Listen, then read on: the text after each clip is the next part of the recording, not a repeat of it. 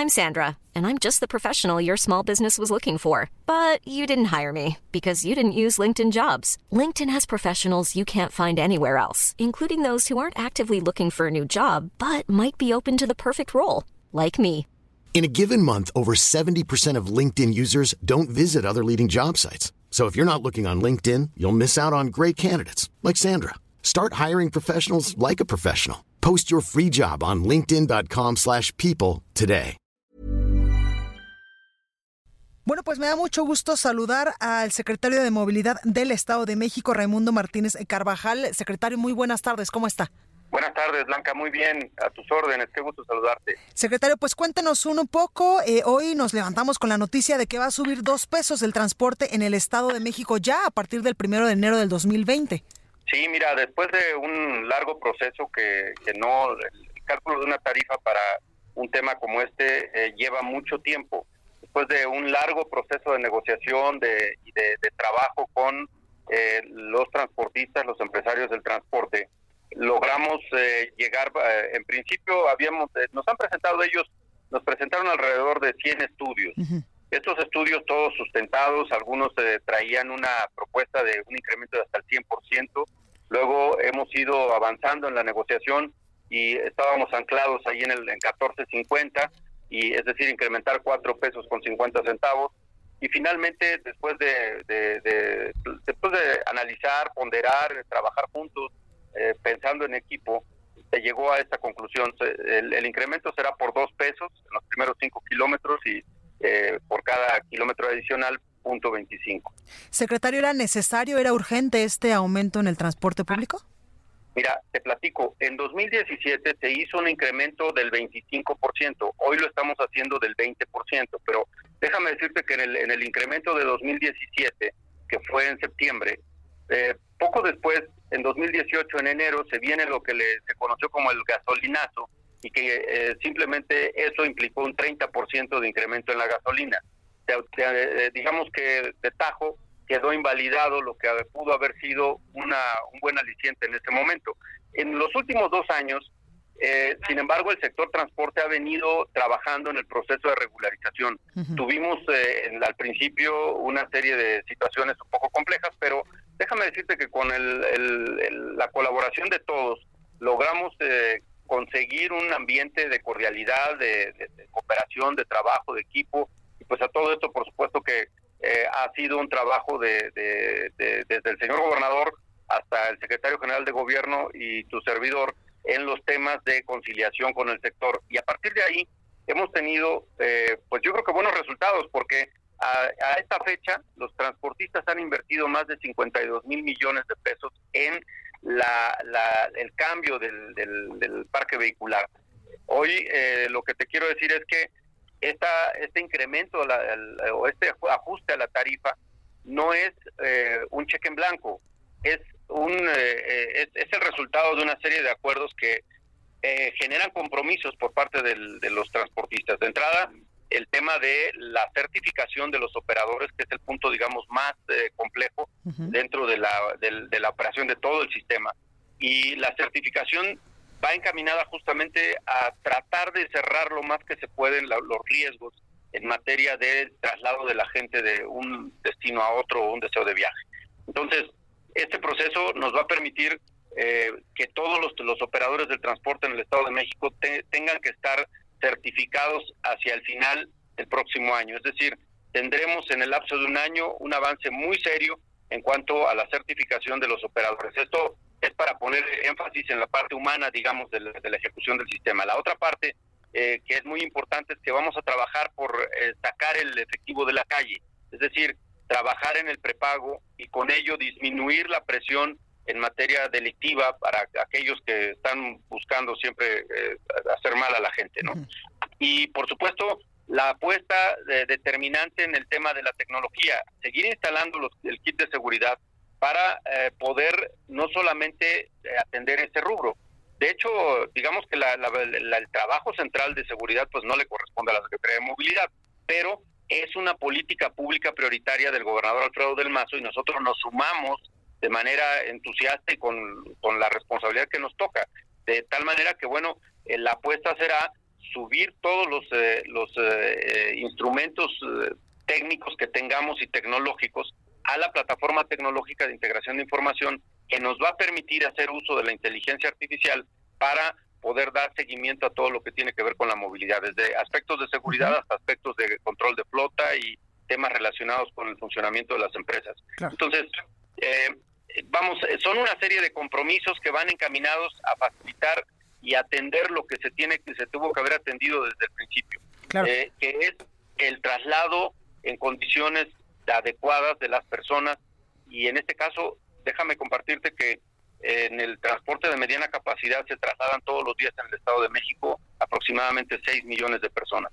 Nuestro reto es cómo lograr que las personas que utilizan el sistema de transporte tengan inversiones crecientes en el sector y que éstas redunden en beneficio de los usuarios con un mejor transporte. Todo eso no lo podríamos hacer eh, si no es por esta vía, porque realmente este sector del transporte no tiene ningún tipo de subsidio y yo creo que no debe tenerlo. En realidad lo que tiene que suceder es que el, sistema evolucione y nos permita eh, encontrar alternativas para que las empresas puedan encontrar nichos de mercado que les permitan tener mejores condiciones y una salud financiera a prueba de todo. Claro, secretario. Secretario, todo esto que eh, nos comentas se escucha realmente muy bien en cuanto a mejorar al transporte público allá en el Estado de México, pero ¿y los usuarios pensaron también en que eh, pues los dos pesos, tal vez para una persona que vive con el salario mínimo, va a ser un impacto total a su economía? Mira, el salario mínimo va a tener un incremento del 20%. Eso me parece que también es una noticia que va aparejada de, lo que estamos platicando. Eh, la otra realidad es que eh, de no hacer esto, eh, de veras, Blanca, tendríamos un problema muy serio. Hemos logrado hasta ahorita, con el esfuerzo de todos, frenar el deterioro del, del sector. Es decir, se han sustituido más de 42 mil unidades en el sector, pero yo quisiera recordarte que en el Estado de México tenemos un parque vehicular que supera las 200 mil unidades. De tal manera que necesitamos hacer un esfuerzo extra para poder llegar a la, a la meta de sustituir todos los vehículos y que estos se encuentren dentro de norma. De no hacerlo así, lo que vamos a tener irremediablemente sería la, la precarización del sistema, es decir, que cada vez veamos peor al sistema de transporte y entonces esto sí no nos daría ni para dónde jalar. Nada más te puse como ejemplo que, el, que durante estos, eh, este periodo, lo que va de la administración del gobernador del Mazo, los transportistas han invertido más de 52 mil millones. Yo te, yo te aseguro que no tendríamos ninguna manera nosotros de conseguir recursos presupuestales por, eh, por ninguna vía para el semejante nivel. Ahora, esta, esta inversión que, que se va a hacer a través de la, del ajuste tarifario va a permitir que el transportista eh, cumpla un compromiso de una inversión creciente en esta materia. Es decir, al próximo año yo espero estarte dando números muy superiores a lo que te estoy diciendo ahorita en el lapso que viene. ¿Por qué? Porque hay una gran disposición. Después de toda esta ronda de negociaciones y de trabajo conjunto, yo te puedo decir que el empresariado del transporte del Estado de México ha mostrado una madurez extraordinaria, un gran compromiso ciudadano y desde luego que le vamos a entrar todos a resolver este tema. Déjame platicarte nada más una, un punto que hace la diferencia radical. La diferencia radical está en el hecho de que en los anteriores eh, ajustes de tarifa lo que se había hecho era simplemente firmar un convenio abierto. Hoy lo que estamos haciendo es que se está firmando un convenio vinculante. Es decir, si tú aceptas la tarifa, aceptas lo, que vas a cumplir y vamos a trabajar con eh, calendarios para cada una de las empresas de acuerdo a sus tiempos, a sus capacidades en el lapso que viene del 2020 y bueno, en algunos casos se puede extender más. Yo quisiera recordarte que traemos un, un atraso en el tema de, de movilidad de pues por lo menos de tres décadas, por decirlo menos, ¿eh?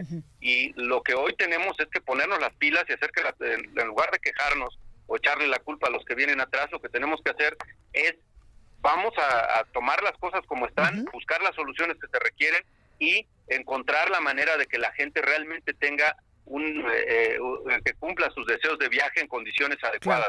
Secretario, ese es el propósito central. Y en este sentido, ¿no temen algún tipo de movilización, algún paro, por ejemplo, de los usuarios del transporte público allá en el Estado de México por este incremento? Porque, por ejemplo, en Guadalajara, cuando eh, se anunció los incrementos en el transporte público, incluso algunas empresas, el gobierno de algunos municipios, se puso las pilas y dijo, bueno, les vamos a dar un bono, un apoyo económico para que no se vea afectada la economía de los que menos ganan. Mira, vamos a hacer todo lo necesario para evitar este tipo de cosas. Ojalá que no se den.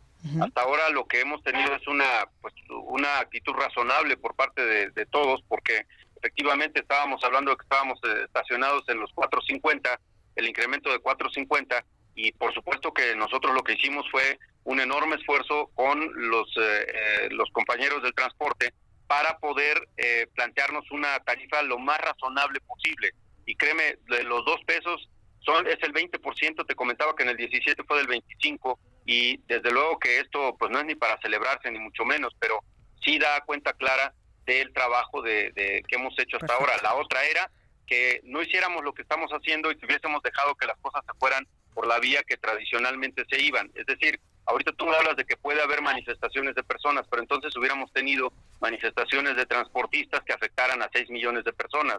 Es decir, tenemos que ponderar las cosas. Yo creo que ha habido una actitud muy responsable en esto y me parece que vamos todos con la idea de que se, se cumplan los compromisos y que paulatinamente la gente empiece a ver una transformación y, yo espero que en el mediano plazo el cambio radical de la, de la, cara del transporte en el Estado de México que hasta ahora pues no, no ha sido la mejor. Exactamente, pues ahí lo tenemos. Raimundo Martínez Carvajale, secretario de Movilidad del Estado de México. Gracias por esta comunicación para República H.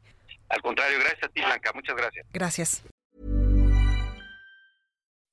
When you make decisions for your company, you look for the no-brainers. If you have a lot of mailing to do, stamps.com is the ultimate no-brainer. Use the stamps.com mobile app to mail everything you need to keep your business running with up to 89% off USPS and UPS. Make the same no-brainer decision as over 1 million other businesses with stamps.com. Use code PROGRAM for a special offer. That's stamps.com code PROGRAM.